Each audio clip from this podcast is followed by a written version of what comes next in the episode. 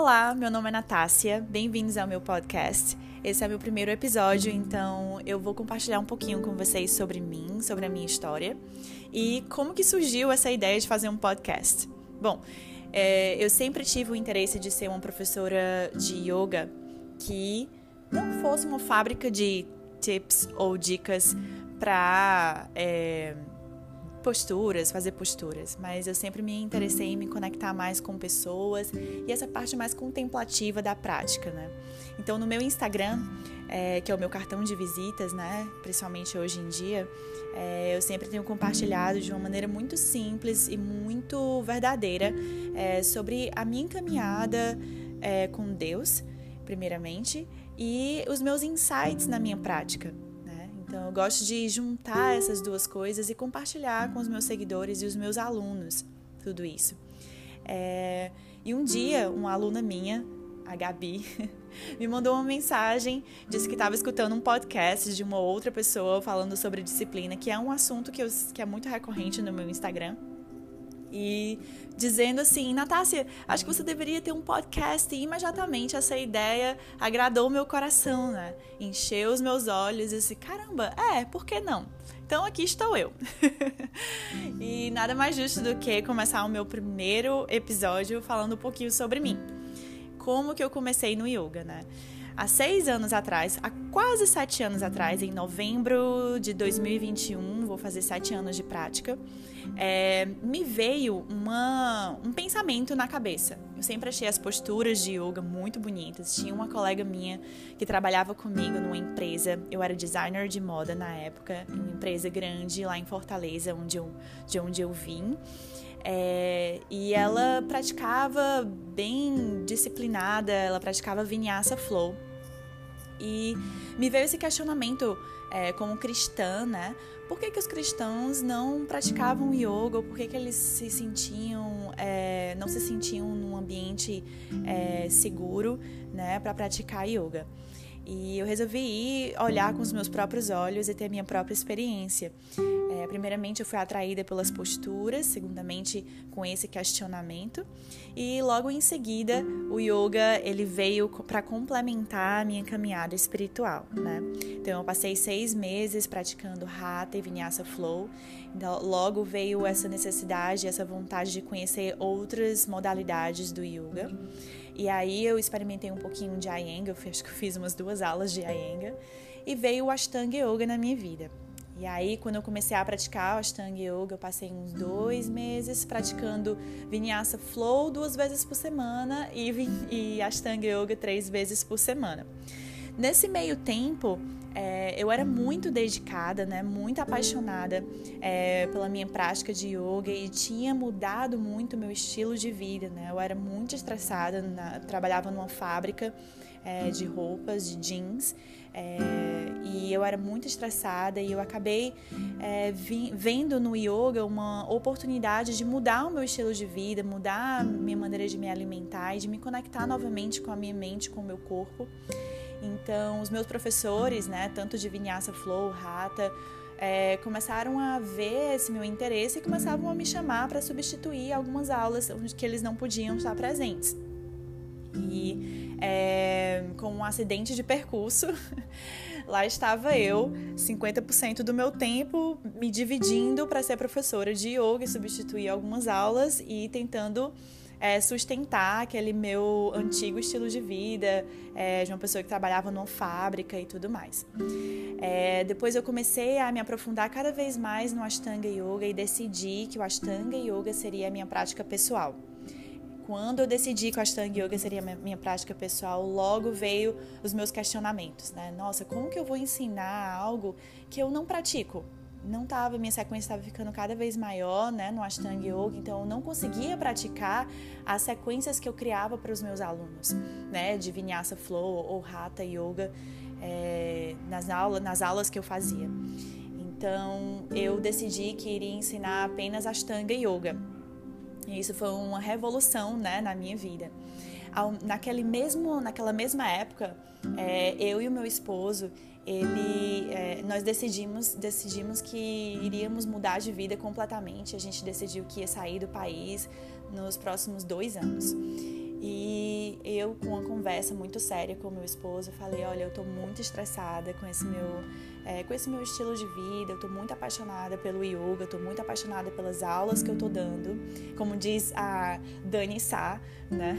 Ser professor de yoga, para mim, foi um acidente de percurso, porque foi mesmo, foi algo que aconteceu e eu vi ali uma oportunidade de mudança de vida.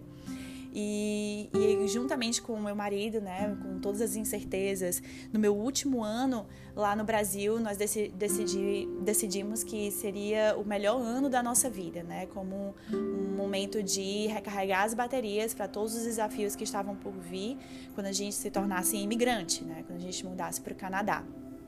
E aí eu deixei a minha antiga profissão é, de designer em moda e é, me tornei 100% professora de yoga. E isso foi extraordinário para mim, foi o momento que eu mais cresci na minha vida. É, recebi grandes oportunidades, é, substituí o Lucas, que foi meu primeiro professor é, de verdade. Eu tive outros professores de Ashtanga Yoga, mas com ele eu comecei a praticar seis vezes por semana, né? Desde aquela época, quando eu comecei a praticar o Ashtanga Yoga com minha prática pessoal, eu pratico seis vezes por semana. Tiro os meus dias de folga uma vez por semana, nos dias de lua cheia, nos dias de lua nova e no meu período menstrual. E isso foi é, muito, de novo, revolucionário, porque eu nunca tinha experimentado nada tão, tão profundamente é, é, com a disciplina, né? Algo tão é, com, eu nunca fui tão compromissada com algo desse tipo, né? Mas isso são cenas do próximo capítulo, falo em outros episódios. Mas é, então ele me pediu para substituir ele enquanto ele estava na Índia naquele, naquele momento. Ele foi para a Índia, logo em seguida foi, é, se eu não me engano, substituir o Tim Feldman lá em Miami e me deixou lá na escola, uh, juntamente com a Fá, uma outra professora de Ashtanga, e foi, para mim, aquilo foi um, um, um, grande divisor de águas, né? Ele confiou em mim, a escola, ele confiou na gente, né? Os alunos dele, e foi o momento que eu mais aprendi. E aí eu mudei para o Canadá, e aí, quando eu cheguei aqui no Canadá, é, eu vim diretamente para a Emika Hilton, que foi a minha professora aqui em Toronto. E ela é, foi também uma grande tutora, né? É, inicialmente eu comecei apenas como praticante, né? Aprendi tudo de novo, me adaptei com o clima, com a nova rotina, né, com todos os desafios de novos empregos. Então, eu passei um tempo sem dar aula, até que fui convidada por ela para ser assistente dela. E aí comecei a ser assistente, ainda aprendendo inglês. Então foi, foram grandes, grandes desafios meus dois primeiros anos aqui em Toronto.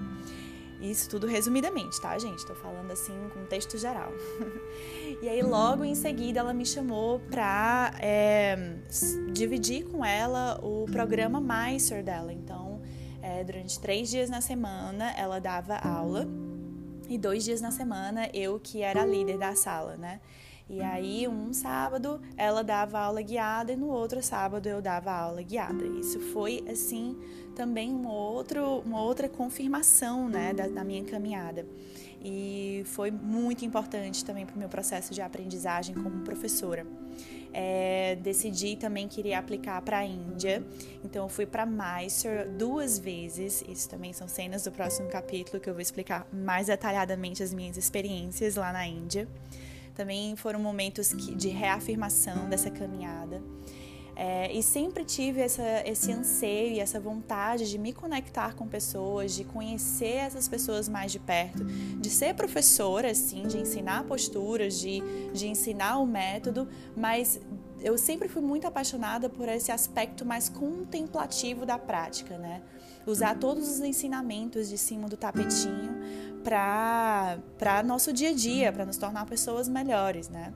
E aqui estou eu nesse podcast, né? Como sempre gostei de escrever sem rascunhos e de, é, de agir um pouco no improviso, mesmo, mesmo com o meu coração. Estou aqui compartilhando com vocês como eu escrevo os meus posts. Muitas vezes eu, sem rascunho mesmo, vou lá, vou escrevendo o que vem, um insight no meu coração e eu acredito muito que seja quando a gente se coloca é, diante de Deus como instrumento, né? é, humildemente, sem ser para nossa honra, sem ser para nossa glória, mas para honra e glória dele. É, ele nos usa, ele nos usa. Eu não tenho medo disso. Eu tenho esse desejo profundo no meu coração de ser usada. E eu sei que eu cheguei até aqui, na, nos meus quase sete anos de prática, para me conectar com pessoas. E eu sei que ele tem abençoado a minha caminhada até hoje para isso e por isso que eu estou fazendo esse podcast, porque eu quero é, me conectar com vocês, eu quero compartilhar com vocês essa minha caminhada. E quero falar de uma maneira simples, é, de uma maneira sem. É, caminhando juntos, aprendendo juntos, tá?